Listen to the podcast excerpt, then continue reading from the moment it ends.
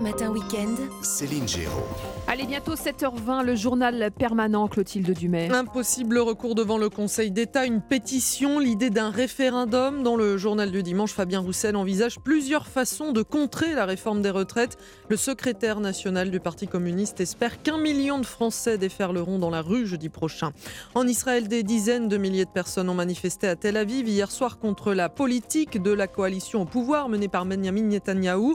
Il s'agit de la plus importante manifestation depuis la prestation de serment fin décembre de ce gouvernement, alliant des partis de droite, d'extrême droite et des ultra-orthodoxes juifs. De nouvelles pages de documents confidentiels retrouvés dans la maison familiale de Joe Biden depuis le début de la semaine. Plusieurs dossiers datant de sa vice-présidence de 2009 à 2017 ont été découverts en dehors de la Maison Blanche, alors qu'une loi oblige les présidents et vice-présidents américains à transmettre à l'issue de leur mandat l'ensemble de leurs mails, lettres et autres documents de travail aux archives nationales.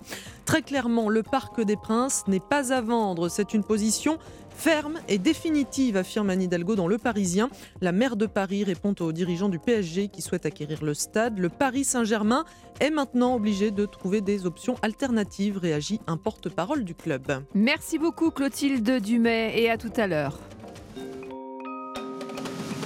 Europe Matin Weekend. Céline Géraud.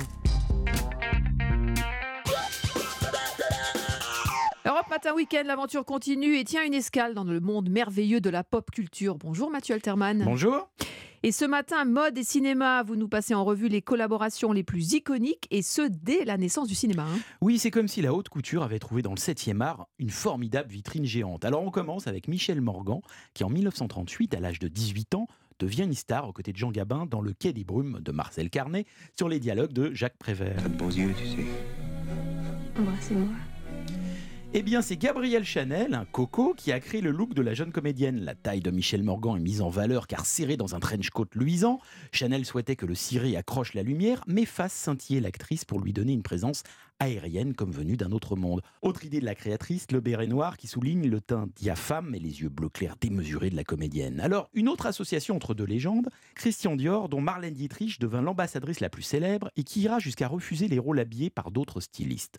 En 1950, elle annonce à Alfred Hitchcock qu'il la veut pour son film Le Grand Alibi, No Dior, No Dietrich. Et puis, au milieu des Mhm. années 50, il y a la collaboration la plus importante et la plus longue entre une maison de couture et sa muse, la rencontre Audrey Byrne, Hubert de Givenchy, qui atteindra son apothéose dans Diamant sur canapé.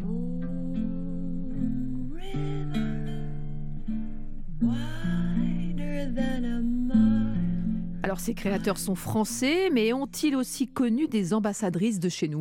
Évidemment, Catherine Deneuve est à jamais inséparable de Monsieur Yves Saint-Laurent dès 1965 et qu'elle imposera deux ans plus tard dans le Bel de jour de Louise Buñuel pour toutes ses robes. Françoise Hardy, Sous aucun prétexte, je ne veux avoir de réflexe. La chanteuse fit beaucoup pour la notoriété des robes métalliques de Paco Rabanne. Eh, Évidemment, on s'en souvient tous. Et du côté des hommes, est-ce qu'on retrouve des histoires semblables? Bah, Marlon Brando et James Dean ont rendu immortels les jeans Levis hein, avec chacun un film, L'équipe est sauvage et La fureur de vivre. On a également Serge Gainsbourg, Je suis venu te dire que je m'en veux. Qui lui est indissociable de sa veste rayée Renoma et de ses chaussures blanches Repetto. Et enfin, Étienne Dao a même travaillé cet automne avec la maison Saint-James, spécialiste du pull marin Made in France indestructible. Finalement, l'histoire continue. Madonna et Jean-Paul Gaultier collaborent encore ensemble. Beyoncé soutient des créateurs stars et d'autres en développement. Et ces liens étroits entre le monde du spectacle et celui de la mode ont depuis quelques années des spécialistes pour les faire fructifier, telle la directrice de l'agence de mannequins Woman Management, Nathalie Cross-Cointon, qui en explique tous les ressorts dans son livre Catwalk. Et tout cela n'a rien à voir avec les influenceuses et influenceurs qui ne travaillent que sur un plan purement publicitaire. Finalement, la musique, le cinéma, la mode sont vecteurs de nos fantasmes, de ce qu'on voudrait être ou pas, et qui nous vendent en quelque sorte des déguisements pour les grands. Et c'est pas prêt de s'arrêter. Bon dimanche. Bon dimanche, Mathieu. À bientôt.